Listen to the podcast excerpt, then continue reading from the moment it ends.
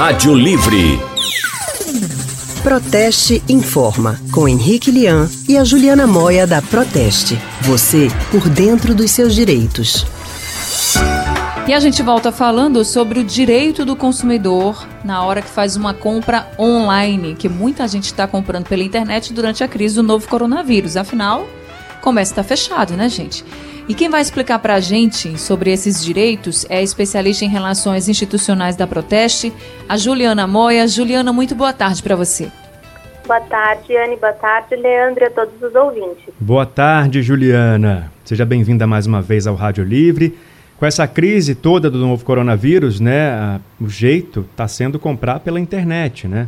A não ser aquelas compras essenciais de supermercado, as compras que não são essenciais só podem ser feitas pela internet. E essa modalidade de compra é mesmo uma boa saída durante o isolamento social, né? É uma boa saída, né? Grande parte do comércio está fechada, realmente o consumidor não tem nem a opção de ir a algumas lojas, né?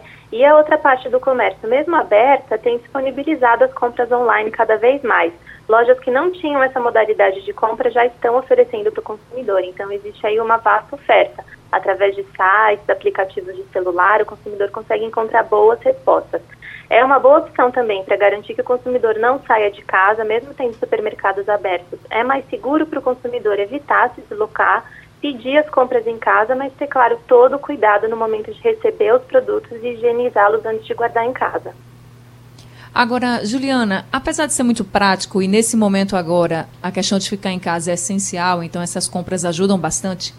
A gente sabe que numa compra pela internet a pessoa pode se arrepender e aí os motivos são vários. Mas qual o prazo que esse consumidor tem para esse arrependimento, né? E como ele deve proceder?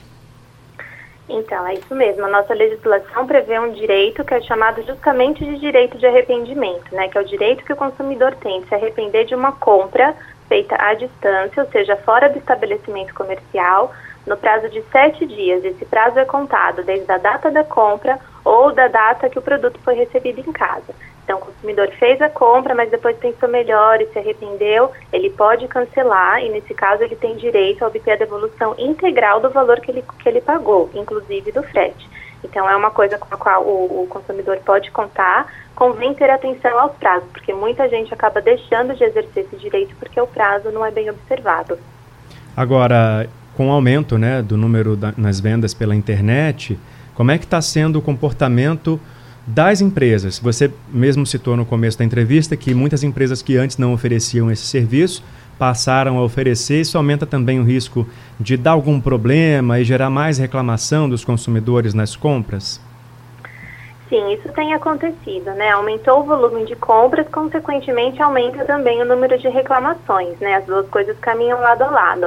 E o que é que a gente tem na prática? Alguns estabelecimentos, principalmente supermercados, eles próprios garantem a entrega das compras ou eles contratam uma empresa terceirizada que faz a compra. Então, o contato do consumidor é com o supermercado e aí é o mercado quem decide quem vai entregar se é ele próprio ou uma terceirizada. Outra coisa é quando o consumidor compra nos aplicativos, né, que hoje em dia estão sendo muito utilizados, e aí ele entra em, em contato e faz o pagamento para a própria empresa responsável pela entrega. Então, aí, quando o consumidor tem algum tipo de problema, ele pode acionar tanto o estabelecimento comercial que fez a venda, a venda, como a empresa responsável pela entrega. No caso de reclamação, portanto, o primeiro passo é o consumidor entrar em contato diretamente com a empresa, né, na qual ele efetuou a compra, e se não for resolvido, aí sim ele pode entrar em contato com uma organização de defesa do consumidor. Agora, Juliana, e se esse produto apresentar, por exemplo, algum problema, depois que a pessoa recebeu, depois de alguns dias. O que, é que os consumidores devem fazer? Porque, assim, às vezes isso acontece. Tem prazo para a gente reclamar depois de alguns dias ou não tem, enfim? Tem, tem prazo sim. Uma coisa é o direito de arrependimento, né? Que o consumidor pode se arrepender e cancelar a compra sem nenhuma justificativa. Outra coisa é depois que ele recebe o produto, começa a utilizar, esse produto apresenta algum defeito.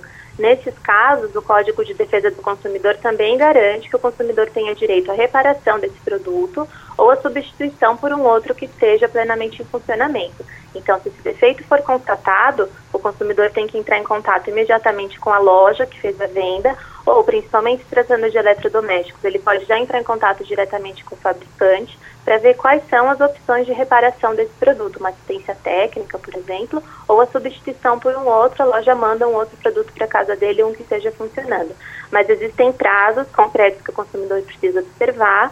No caso de produtos duráveis, como eletrodomésticos que eu mencionei, esse prazo é de 90 dias. Então, a partir do momento que o produto apresenta defeito, o consumidor tem 90 dias para reclamar. No caso de produtos não duráveis, como medicamentos e alimentos, esse prazo é reduzido para 30 dias. Então, é preciso ter bastante atenção. Ok, Juliana, obrigado. Né? Só reforçando que também os órgãos de defesa do consumidor estão aí para re realmente atender e tentar resolver todos esses problemas também no mundo virtual, né? Obrigado pelas informações. Eu que agradeço. Até a próxima. Até a próxima, Juliana. Até a próxima semana, né? A gente acabou de conversar com a especialista em relações institucionais da Proteste, a Juliana Moya.